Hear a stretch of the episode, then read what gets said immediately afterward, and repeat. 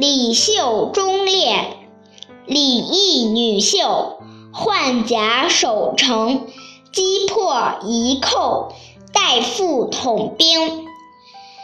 晋朝的南蛮校尉宁州，今云南省境内刺史李毅有个女儿，名叫李秀，性格很像他父亲。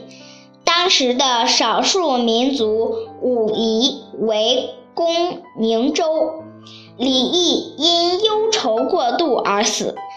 救兵还没有到，百姓们都推举李秀管理益州的军政。李秀于是整顿军队，严守城池，粮食虽然吃完了，但是志气。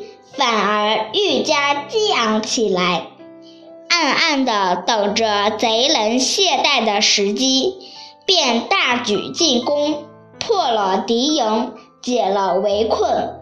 李秀就代理他父亲的职务，统领部下三十七部。